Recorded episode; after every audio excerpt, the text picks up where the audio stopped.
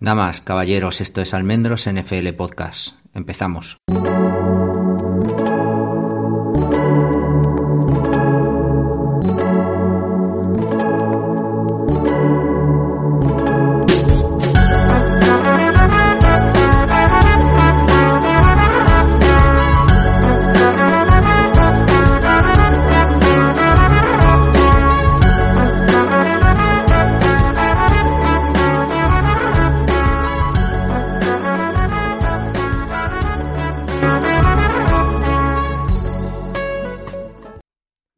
Soy Javier Almendros y este es el podcast número 196, hoy desde una lluviosa Madrid. No sé cuánto llevaba sin llover por aquí, pero bueno, se agradece. Hablando hoy en exclusiva de los Patriots, aunque seguro que muchos de vosotros, o al menos algunos, estáis esperando la Super Bowl. Bueno, yo creo que para hablar de Chiefs y de Filadelfia seguro que vais a encontrar sitios mejores que, que lo que yo os pueda contar. Actualidad eh, primero para luego entrar un poco Hoy en la parte ofensiva, el menú probablemente nos va a dar para dos eh, capítulos, uno la parte ofensiva, otra defensiva, tenemos también equipos especiales, ver un poco qué es lo que tenemos, que como una especie de preparatoria, ¿no? Que sirva ahí un poco de, de sitio donde podáis volver si queréis para, para echarle un vistazo a nuestras necesidades cara a la agencia libre, que aunque parezca mentira, pero queda simplemente un mes, eh, aproximadamente, cinco semanas, y luego el draft, ¿no? Que será un poquito más, un poquito más delante. Así que bueno, recopilación de la parte ofensiva hoy, aparte de ponernos un poquito al día, ¿no? De las últimas cosas que, que han ocurrido.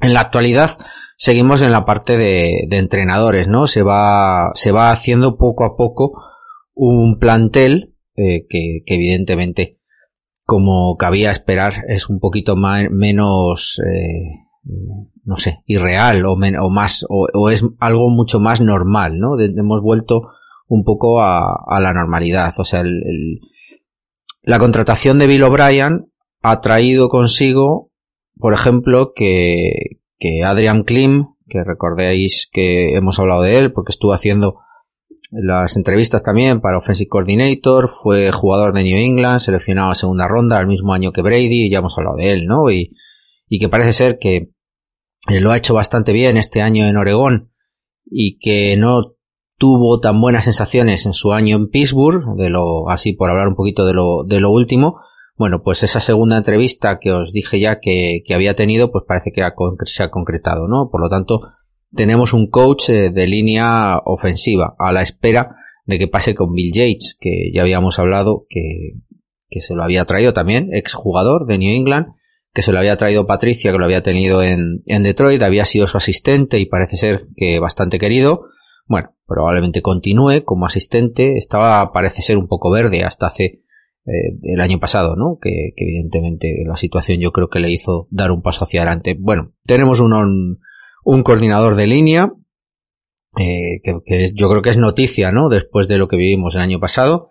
Nick Cayley, que si recordáis fue el nombre que puso sobre, el, sobre el escenario nuestro gran amigo Scarnecchia como posible coordinador ofensivo, o al menos que estuviera cantando las jugadas, porque como entrenador de Titans, pues podía haber sido, digamos, un, un candidato claro. De hecho, fue entrevistado dentro de este, de este rango para, para ser offensive coordinator. Eh, luego ya contratan a Bill O'Brien. Nick Kelly ha preferido eh, dar un paso lateral, salir un poco de New England. Probablemente, eh, bueno, ha visto que, que, se esperaba, yo creo, más dentro de, de New England y se va con McVeigh a los Rams a entrenar también a los Titans. O sea que tampoco hay, hay grandes cambios en este aspecto. Pero bueno. Y justo antes de saber que Nick Kelly finalmente se iba a los Rams, supimos de, la contratación de Bill Lowin. Bill Lowin ha estado completamente ligado siempre o prácticamente siempre en su carrera con Bill O'Brien, estuvo como graduate en su primer año como entrenador en Penn State desde 2013 con, con Bill O'Brien, se lo llevó a Houston, en Houston ha tenido eh, bueno, más, pues bueno, ya sabéis, ¿no? Cosas de estas de control de calidad, asistente, eh, posiciones secundarias, hasta que ya le da en el 2019 la posición de Titan Coach, y luego lo ha acompañado a Alabama, esta vez en cambio como, como analista, no realmente como un entrenador de Titans. Eh, ahí me cabe, me cabe la duda, ¿no? Si es simplemente una persona de confianza de Bill O'Brien para que, para que le ayude, o si específicamente va a coger la posición de Titan, eh, de, entrenador de Titan. Es un chaval joven, tiene menos de 40, eh, tiene toda la confianza de Bill O'Brien, ha trabajado también en Alabama estos dos años conjuntamente con él, en Houston. Bueno, vamos a ver si, si acaba cogiendo la posición de Nick Cayley. Pero bueno, más o menos se está cerrando un poco el, círculo en la parcela, en la parcela de entrenadores, ¿no? Hablábamos de offensive coordinator, hablábamos de, de entrenador de línea. Para mí la única incógnita, aunque creo que Bill O'Brien siempre ha tenido la fama, ¿no? De, de ser un, bueno, un, buen entrenador de, de quarterbacks, aunque cometió sus errores, ¿no? Con, con Matt Hoy, con Brian Hoyer en su momento, etcétera creo que, que puede caber la posibilidad de que, de que tengamos, sin embargo, un, un asistente al menos de, de, de, quarterbacks, igual que lo tuvo McDaniels, ¿no? El, el año anterior con, con, el asistente que se trajo, ¿no? De la rama de, de Adam Gaze. Vamos a ver. Eh, yo ahí todavía tengo mis, mis dudas de que esto esté ya completamente cerrado. Me falta, me falta esa confirmación y aunque evidentemente no se ha dicho, creo que no será Joe Judge el que, el que continúe, ¿no? Haciendo esas funciones después de lo que, de lo que ha trascendido, ¿no? Que, parece que era realmente uno de los problemas, eh, casi sale peor parado, ¿no? Eh, Joe Judge que el propio Matt Patricia, ¿no? En, en ese artículo del, del Boston Herald. Entrando un poquito en el análisis de, de, lo que hemos visto este año y de cómo queda la plantilla en la parcela ofensiva, empezando por los quarterbacks. Tenemos con contrato a Mac Jones, será su tercer año, el que, el que, el que entre en esta temporada 2023. Este año ha bajado, evidentemente, su rendimiento, todos lo sabemos, 3.000 yardas, 14 touchdowns y 11, 11 interceptaciones. Realmente esas 11 interceptaciones Siete de ellas eh, se producen en los cinco primeros partidos, si recordáis, hasta el partido de la lesión, en el que yo creo que arriesgó de más y que, evidentemente había muchísimos problemas tanto en la línea como en, como en el play call.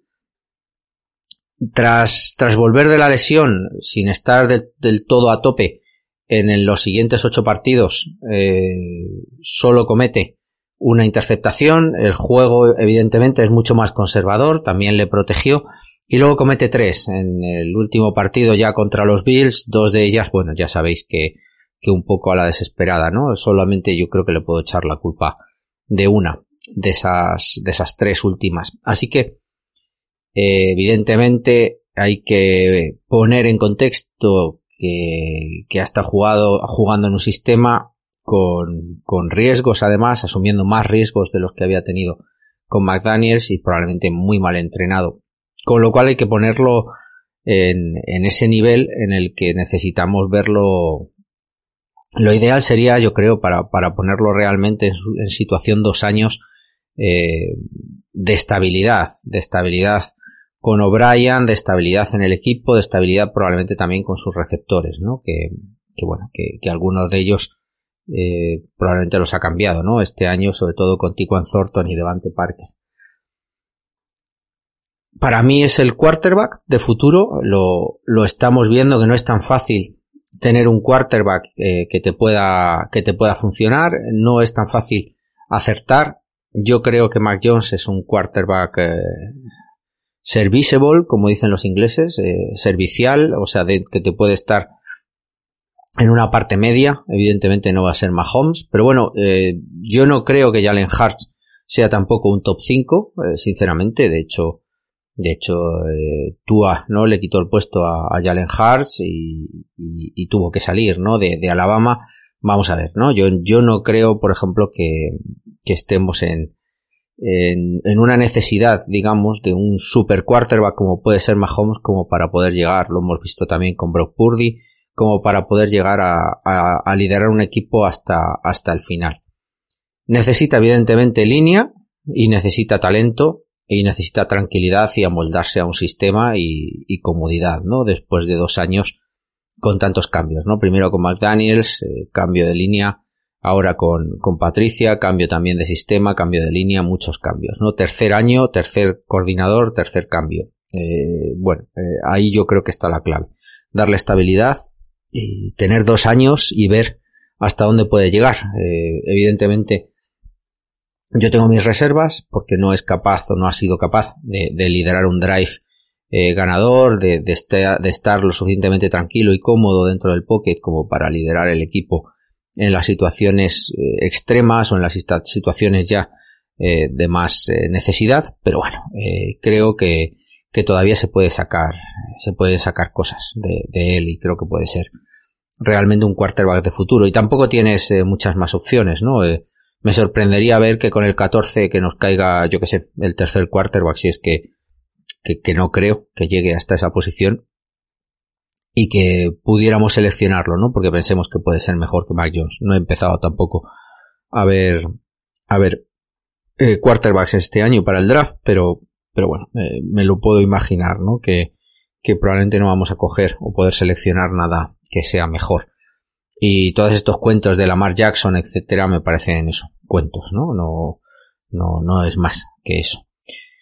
Segundo, Bailey Zappe. Eh, será su segundo año. Como rookie ha jugado este año cuatro partidos, 780 yardas, eh, cinco touchdowns y tres interceptaciones. Las eh, dos de ellas eh, en el partido famoso contra Bears que, tan mal jugamos, ¿no? Evidentemente es un quarterback que hay que desarrollar. Me han gustado ciertas cosas. Ha encontrado la manera de, bueno, de, de, de entender, de, de progresar, no, de progresar, no, de alargar las jugadas con su físico, de, de creo que la ejecución de play action, primeras lecturas es, es muy buena, tiene buen ball, placement. Lo que hay que empezar a, a, pensar es si puede dar un paso, un paso más allá, ¿no? Para, para sacarle un poquito de ese play call tan sumamente simple, ¿no? Y, y ver más jugadas, eh, más, más opciones y más situaciones a lo mejor en las que no sea todo tan sencillo. Evidentemente el last tiene un lastre o tiene varios lastres en cuanto a, su tamaño, su físico, su brazo que tampoco es eh, bueno eh, es mediano, no, no es tampoco ni es espectacular, así que para mí eh, continúo diciéndolo y, y, lo mantengo. Creo que es y puede ser un gran quarterback suplente y probablemente eh, si tiene esas opciones y se acaba desarrollando, sea un quarterback que a lo mejor podamos eh, pues, pues recibir eh, ofertas ¿no? en un futuro dentro de tres o cuatro años próximo a, a tener que a tener que extenderle ¿no? y, y probablemente veamos espero que no este año pero bueno podría ser pero a lo mejor el año que viene de nuevo otra vez eh, draftear un quarterback en, en, rondas medias no como estamos haciendo últimamente hemos visto con Stidham lo hemos visto también eh, este año con, con Bailey Zappe. Brian Hoyer eh, tuvo solamente unos snaps contra Packers después de lesionarse Mac Jones. Él se lesiona también y desaparece, o sea que, poca cosa. 37 yardas prácticamente con 7 u 8 snaps, creo que tuvo, nada, nada fuera de lo común. Tiene un último año todavía de contrato, firmó por dos con 1,4 millones, con que, nos dejaría, además de, de su signing bonus de 240, como un poquito más de millón y medio de dinero muerto. Tiene 37 años. Yo creo que es asumible, dependiendo de cómo se vea Bailey Zappe y cómo Brian Hoyer se sienta, que simplemente se retire o que continúe, ¿no? En la parte, en la parte de coach, eh, bueno, asumiendo, que creo que es asumible, el tema de, el tema de, de esos 1,5, 1,6 eh, millones. No sé si seremos eh, capaces o tendremos las suficientes agallas, vamos a decirlo así, de ir solo con dos quarterbacks como íbamos cuando estaba Tom Brady, ¿no? La, situación, además este año ha sido bastante crítica, ¿no? Con, con lesionados, New England ha jugado con los tres, eh, dos de ellos han estado lesionados y solo ha estado Zape durante un tiempo. Evidentemente, esa situación además se ha dado en otros equipos, o sea que eh, tenemos, yo creo que está todavía ese miedo, ¿no? O sea que si, si se piensa que Brian Hoyer va a estar eh, fuera, eh, va a estar si, probablemente va a estar, ¿cómo decirlo? Si se retira, estoy convencido que vamos a ver No creo que drafteado, pero sí un, un quarterback por ahí de estos de, tercera para ser, para ser parte del roster, yo creo, como, como quarterback que, pues eso, veterano, eh, que te dé profundidad y que pueda competir, ¿no? Y hacer, hacer competir a, a Zape, ¿no? Que, que, realmente sea una amenaza, ¿no? Para su posición de número 2. Pasando a la parte de running backs, la cosa yo creo que está bastante clara, ¿no? Tenemos a Ramondre Stevenson, tercer año de rookie. Creo que lo único comentario es que hay que bajarle el número de intentos. Solamente cuando ha estado Damian Harris le ha le ha bajado el número de acarreos. El, el, nivel que ha tenido de balones Kevin Harris, Pierre Strong, JJ Taylor, etcétera, es muy muy bajo, del orden de 10, de 12, muy poquito. Estoy hablando de toda la temporada, ¿eh? además. Muy muy poquito. Eh, creo que Ramondre Stevenson eh, se ha visto lastrado eh, al final, por, aparte de la línea, aparte del sistema, también por su físico, ha estado yo creo que bastante tocado. Era era la primera vez desde college que tenía este nivel de carga y en el y en college yo creo que tampoco lo tuvo eh, con, con, este nivel eh, prácticamente siendo el único con 30 a 40 balones por partido. Eh, y eso se ha visto con, con, el problema de Damien Harris no perdiéndose perdiéndose varios partidos. Así que con Damien Harris agente libre esperando probablemente con un contrato que le va a dar eh, un dinero que probablemente New England no pague, entre 6 y 7 millones al menos, contrato de dos años, yo, yo me imagino que estará entre los 12 y 15 millones, es lo que me puedo imaginar, con, con prácticamente año y medio garantizado al menos. Con Ty Montgomery, también en la recámara, pero que ya tiene una edad también, y que, bueno, que también es un jugador que vas a usar en otras funciones, eh, creo que, veremos probablemente también la contratación de algún tipo de, de agente libre. No sé si volveremos a draftear jugadores porque hicimos eh, doblete el año pasado, no, no lo, no lo descarto, eh, que en el draft volvamos a seleccionar jugadores, aunque creo que Kevin Harris y Pierre Strong han demostrado alguna cosa interesante como para, como para que no sean considerados pero sí que al menos como profundidad, al menos para Training Camp, aparte de Ty Montgomery, J.J. Taylor tampoco acaba de, funcionar. La posible salida de Damien Harris para mí eh, es claro que tiene que haber en agencia libre contrataciones, probablemente de tercer nivel, pero, pero la parte de running back se ha quedado un poco, un poco floja y necesitamos ese cuarto, quinto running back al menos que, que compita en Training Camp, que asegure si Ty Montgomery no está y, poco más. No descarto, ¿eh? Si, si el mercado de running backs está, está a la baja, una posible renovación de Damian Harris en el entorno. Bueno, pues lo que recordar que, por ejemplo, a Berin no le, no le dimos ni siquiera 4 millones, 3, 4 millones en su momento. O sea que el entorno tiene que ser muy inferior a lo que yo espero, del orden de la mitad, ¿no? Que, de lo que creo que puede recibir Damian Harris. Eh, veremos a ver, ¿no? Ahí está, ahí está la duda y creo que hay running backs por ahí de estos, pues, bueno, porque que son serviciables, que, que hemos visto que, que, por ejemplo, McKinnon o Abdullah, ¿no? Que llegan y te pueden cubrir eh, 8, 10 snaps, que es lo que más o menos estaban teniendo Kevin Harris, Pierre Strong tener esa seguridad, que luego a lo mejor no hacen roster, pero bueno, tener algún tipo de contrato de ese tipo para training camp básicamente y para, y para tener profundidad que no tengas mayor problema.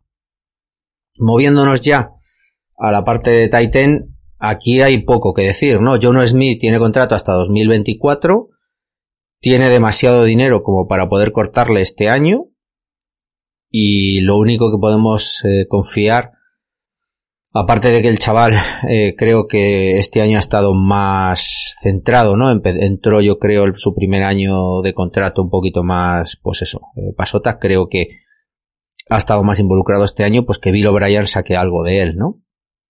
Hablamos del doble Titan muchas veces, etcétera. Yo bajo un poquito siempre el hype. Eh, aquel doble Titan era, era Hernández y era Gronkowski, que es probablemente de los mejores Titans que yo he visto. Eh, Gronkowski el mejor, evidentemente, y Hernández era un grandísimo Titan, mucho mejor de lo que yo he visto y estoy viendo por aquí últimamente, no sé, sería top 4 o top 5 probablemente en los Titans ahora mismo que hay.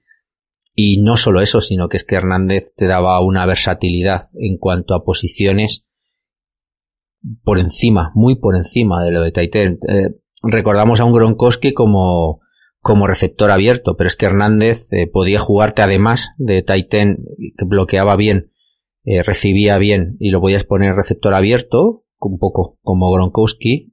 No solo eso, es que te jugaba de fullback y te jugaba de running back. Entonces el, el el desacople que tú tenías sacando formaciones con Gronkowski y Hernández era alucinante, porque no, eh, si la sacabas ligera te corrían y si la sacabas pesada te pasaban, ¿no? Porque al final eh, tenían que andar cubriendo linebackers a, a gente como Gronkowski o como Hernández, imaginaros, ¿no? Con la, con esa separación. Entonces, hay que un poquito bajar el hype de lo que Bill O'Brien pueda conseguir, evidentemente. Eh, es muy merecido lo que consiguió en 2011 porque era una era un ataque que, que no había funcionado en el 2009, en el 2010 empezó a recuperarse un poco y venía de reconvertirse no completamente de arriba abajo con, con la salida de gente como Randy Moss y con prácticamente muy poquitos jugadores eh, dentro de, de, la brillantez no de aquel equipo que había tenido 2007 la el cuerpo, digamos, de Titan, más allá de Hunter Henry también, que tiene contrato en el 2023, tiene 5 dinero, 5 millones de, de, dólares de dinero muerto, si quisiéramos deshacernos de él, por encima de estos dos, que yo creo que no lo haremos, tendríamos a Matt Sokol y a Scotty Washington con contratos eh, de estos, bueno, dos años sí que tiene Sokol, que lo parece que, que le están dando cierto, cierto valor, Scotty Washington como practice squad pues tiene simplemente este año. Así que bueno, probablemente sea de carne de, de, training camp. Yo aquí la duda, para mí está, para mí, eh, eh, en cuanto a plantilla está más que cubierto. Evidentemente vendrán más jugadores porque se necesitan, normalmente suele estar entre 5 y 6 Titans en training camp pero, pero por número simplemente. O sea, será fondo de armario, pueden venir undrafted, eh, puede venir algún jugador, eh, bueno, así un poco desconocido. Para mí, o como yo lo veo, es, es evidente finalización de contrato de Hunter Henry 2023, John Smith 2024, posiblemente podría ser cortado, ¿no? Al final de 2023. Yo para mí es evidente que, que hay que volver a, apostar después del fracaso de hace dos o tres años con, con los dos Titans, con Dalton King eh, y el otro, que ahora mismo no, no recuerdo siquiera, así así, perdonar, que fue en cierta manera un fracaso, aunque así así todavía sigue en la, en la NFL. Creo que hay que volver a buscar eh, Titan, eh, no sé si en agencia libre, me imagino que no, por dinero, pero sí que evidentemente hay que empezar a planificar a dos años vista. Un Titan normalmente no empieza a funcionarte el primer año, ni siquiera si veis los snaps de Gronkowski empezaron a tener confianza en él al final incluso de la primera temporada y era Gronkowski. Así que para mí eh, no dudo que vayamos al draft con 11 picks que tenemos, al menos con dos de ellos sean, sean Titan, ¿no? Y, y además está la duda del, del Titan bloqueador. Es un poco anómalo que tengas a dos tíos como Jono Smith y con Hunter Henry con esas deficiencias, entre comillas, en el bloqueo.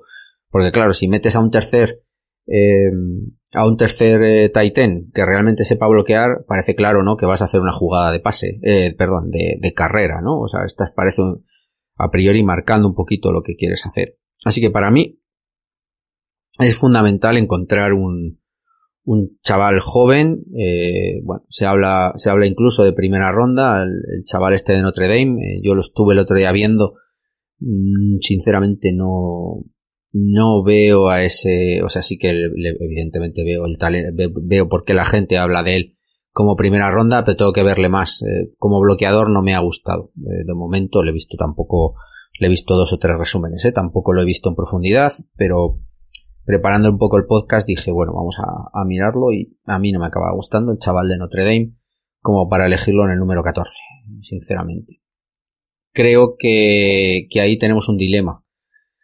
Hay que buscar un, uh, un señor probablemente que sea un talento bloqueando que a lo mejor no haya todavía desarrollado esas funciones como receptor un poco lo que fue lo que fue con Kittel sin que fue una quinta ronda sin evidentemente esperar que vayamos a draftear a Kittel no poner, entenderme lo que quiero decir. Creo que hay que buscar un talento bloqueando y que pensemos que puede ser desarrollable a la hora de, ser un receptor.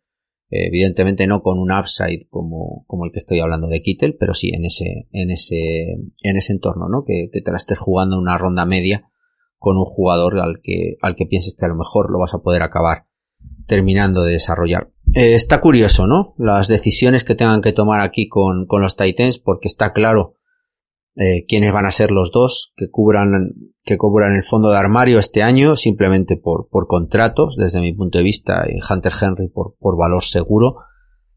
Pero pero creo que hay que ver movimientos y que más hacia el futuro más hacia lo que a lo que proyectemos en 2024 o 2025 y lo vamos a ver este año no normalmente solíamos adelantarnos no a todo esto igual que creo que nos hemos adelantado ¿no? a la, con, la, con el draftear a Tiquan Thornton y ya paso a la parte de receptores. Yo creo que se intentó adelantar a la salida de Nelson Agolor y la probable también salida de, de Jacoby Meyers, ¿no? ¿Quién tenemos ahora mismo en plantilla? Jacoby Meyers, que será agente libre, que probablemente no va a seguir en New England, que creo que no tiene ningún sentido con el upside que tiene máximo de ser un buen eh, receptor 2 en el mejor de los casos y en un buen sistema, con un buen quarterback, con valores como se está hablando, ¿no? De pagarle 16 millones en ese entorno, evidentemente le estábamos pagando algo similar a Agolor, pues si lo puede ganar Agolor, lo puede ganar Meyers, no, no estoy criticando que no se lo merezca, lo que estoy pensando y lo que os quiero transmitir es que cuando tienes en la plantilla a gente como Devante Parker, como Kendrick Bourne y como Tiquan Thornton, con contratos muy muy inferiores, no sé si tiene mucho sentido, eh, aunque probablemente si Jacoby Meyer se quedara, se ganaría esos 16 millones porque acabaría teniendo el nivel de, recepciones eh, superior probablemente a cualquiera de los otros tres. Pero si Jacoby Meyers no está, significarán más balones a Kendrick Bourne y Tiquan Thornton, que creo que, que elevarían, digamos, su número de snaps. Con Nelson Lagolor fuera, evidentemente también Devante Parker tiene que dar un paso adelante, ¿no? El resto, todo lo que viene detrás, Riley Wade, el propio Ty Montgomery que os comentaba, ¿no? En, en la apartado de running back, pero que, que, también se le veía como un jugador dual, aunque yo creo que será más equipos especiales y running back, pero bueno, lo pongo aquí como, como última opción. Eh, Wilkerson, que no ha conseguido romper, que es siempre la eterna promesa en Training Camp. Trenixon, que probablemente eh, sería también una de las apuestas eh, de largo recorrido. Yo no lo tengo tan claro que pueda funcionar bien, tan rápido, pero, pero ojalá, ¿no? Pueda ser un posible sustituto, porque creo que tiene, tiene funciones también para poder jugar ahí, como Jacoby Meyers en el slot. Y luego Lynn Bowden, que bueno, que también es la incógnita, ¿no? El, jugador este gadget player, eh, etcétera. Con la salida de Jacoby Meyers y con Nelson Agolor, para mí eh, faltan eh, al menos dos jugadores en plantilla que tienen que ser desde mi punto de vista no gente undrafted, no gente de que no sea digamos de, cierto nivel. Yo aquí en, en, recepción, en receptores creo que tenemos que esperar un, un jugador en agencia libre y otro y otro en el draft. Eh, probablemente no como primera o segunda, pero sí en ronda media. Final de segundo día, principio de tercer día, creo que vamos a tener un, un, un receptor. Además, creo que un poco coincide con lo que hay que estoy leyendo de profundidad. No hay un Jamar Chase, no hay un Justin Jefferson en este draft, pero sí que hay una clase media, una gran profundidad de jugadores de, de, cierto talento como para, como para rellenar plantilla, que es lo que necesitamos un poco, ¿no? Ese, ese cuarto, quinto, quinto hombre, un poco la función que ha tenido Tiquan Thornton, esperando que tenga eh, esa elevación en su nivel de juego Tiquan Thornton este año.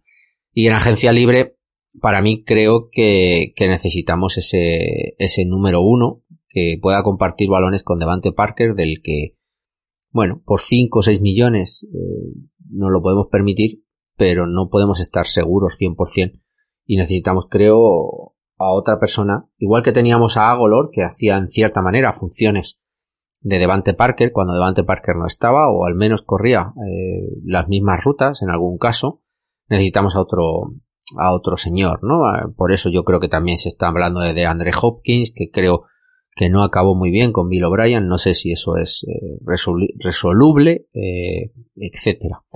Pero vamos, creo que vamos a ver movimiento, ¿no? En esta pretemporada en el apartado de receptores, eh, porque doy por hecho que Nelson Aguilar no va a volver y doy por hecho que no le vamos a pagar a Jacoby Meyers el dinero que, que alguien le va a pagar, ¿no? Estoy convencido que el mercado de receptores tiene cierta inflación y es verdad que luego, aunque hay muchos nombres por ahí como Juju Smith-Schuster, etcétera, creo que Jacoby Meyers ha, ha demostrado una consistencia, una profesionalidad, ha, demostrado yo creo absolutamente todo, ¿no? Como para ganarse el dinero que no ha ganado todavía, ¿no? Como Andrafted, el pobre probablemente no ha, no ha recopilado más de 7 u 8 millones, ¿no? En estos cuatro años que ha estado jugando, puede que incluso menos, ¿no?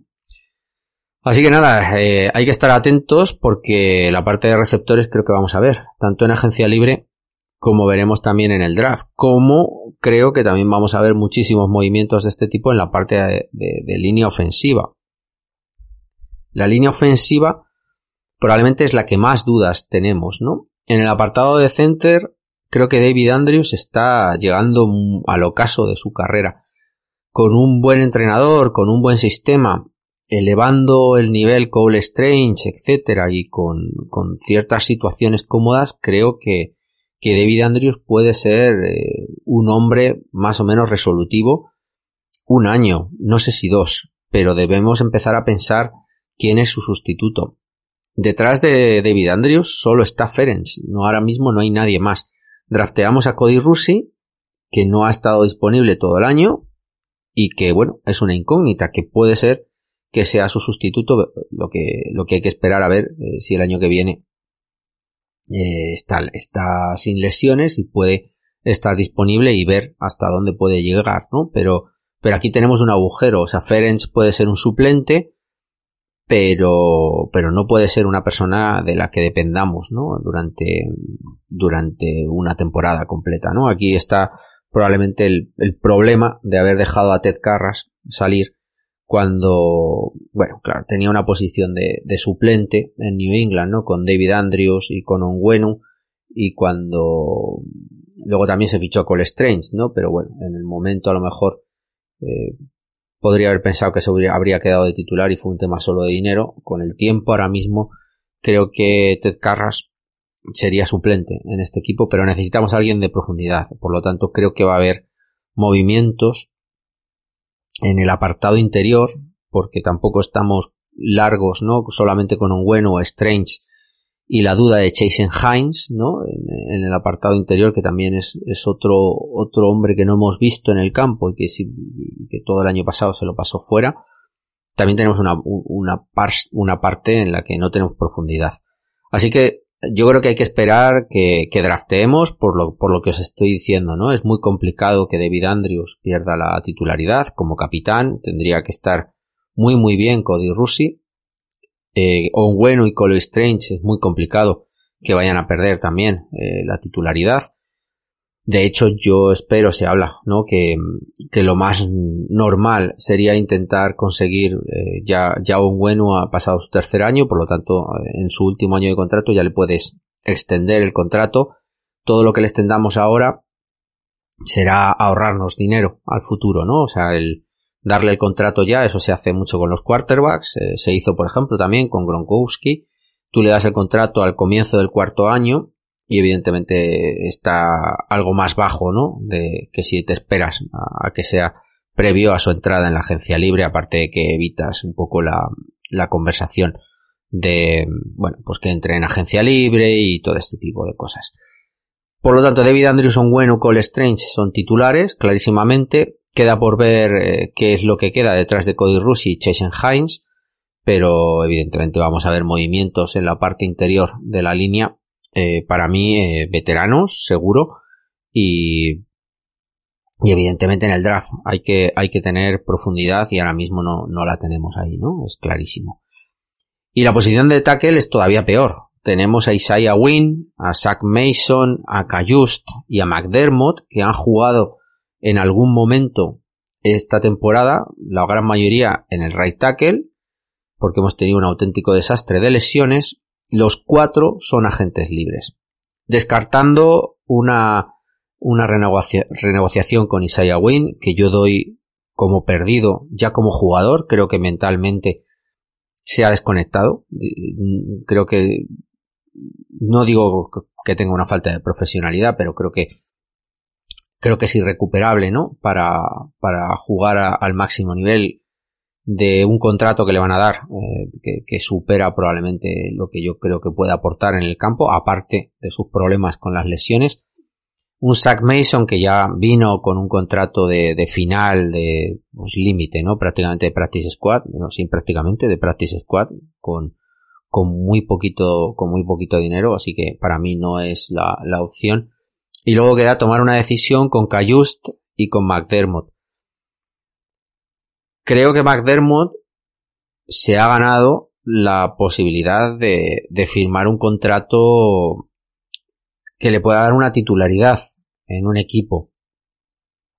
Lo que hemos visto en el final de temporada de McDermott es lo suficientemente bueno y lo drafteó Skarnekia, ¿vale? Ese año eh, pensábamos que se había equivocado, pero mira, todavía sigue por aquí McDermott y, y para mí eh, a un precio razonable porque yo todavía tengo mis dudas, no le he visto tampoco gran cosa, pero creo que podría ser una opción al menos de profundidad. Y Cayust, eh, es que no hemos visto absolutamente nada entre lesiones y caídas de rendimiento probablemente cuando entraba, eh, aunque hay que poner en contexto, ¿no? sus problemas, como, como os he dicho, ¿no? De lesiones y que no ha estado tampoco bien entrenado. Pero bueno, también podría ser fondo de armario. No, no descarto que como cuarto tackle, quinto tackle pueda estar dentro de, la ecuación.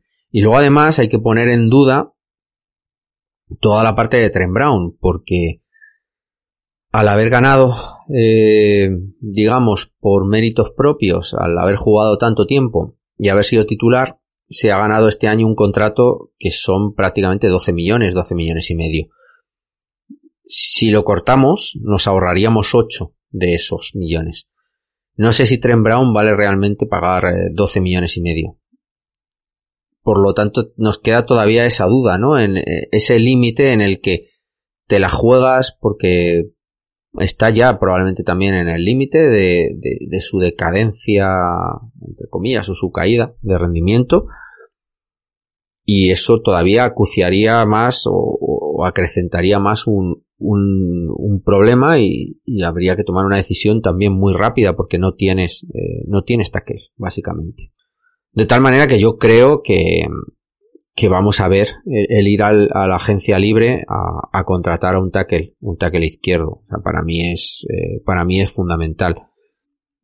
Porque cuando tú tengas un tackle izquierdo, eh, lo tengas mucho más atado, lo tengas claro, probablemente vas a poder tomar una decisión con, con Trent Brown eh, mucho más, mucho más sencilla. Eh, y probablemente vayas a tener ese leverage como para ir a él y decirle, mira tío, te voy a poner en la derecha, no vas a cobrar 12 millones en la derecha. O sea, tú verás si te quieres quedar bien y si no tengo a McDermott, tú verás. Eh, entonces, para mí, eh, es clave el movimiento del left tackle en, en, agencia libre, porque no puedes ir al draft eh, con una posición además 14, por lo tanto no te va a quedar probablemente ni el primero ni el segundo mejor tackle y no es fácil encontrar un tackle izquierdo titular en, en, el draft, ¿no? Y que lo puedas poner plug and play eh, tan rápidamente, ¿no? No es tan sencillo. Ya lo hemos visto con muchísimos jugadores. Así que yo espero eh, que vayamos a, de una manera agresiva a la agencia libre y conseguir ese tackle izquierdo.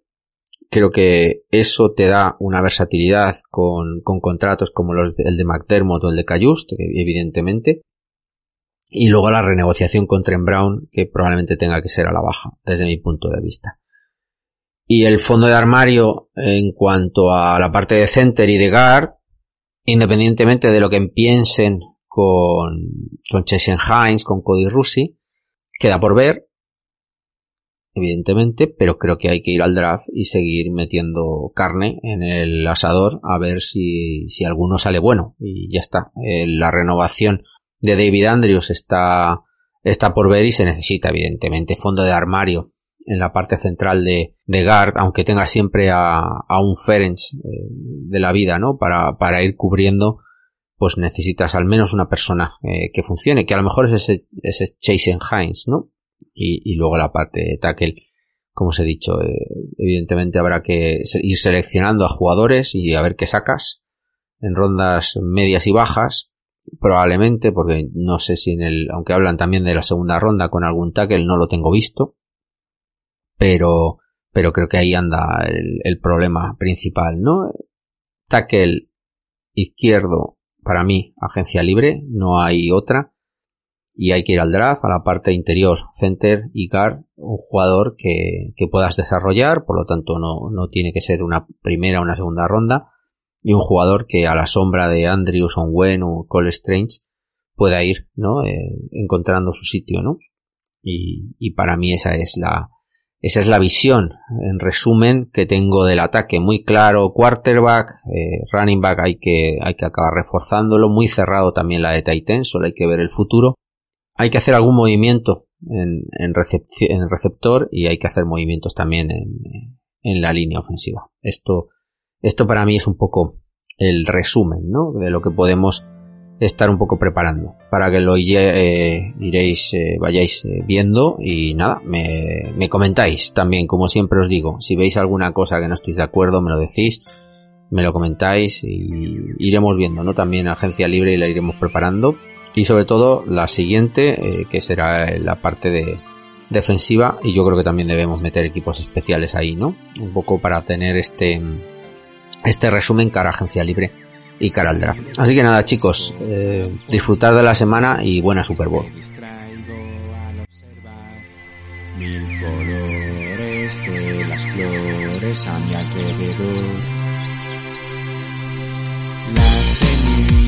Mi alergia interactúan sin parar y me causan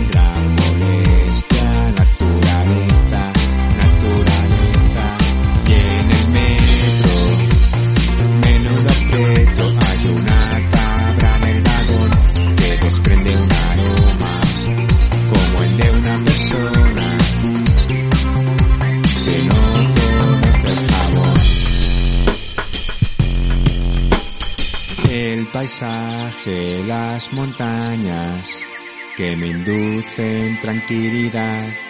Mis problemas no me acechan al respirar.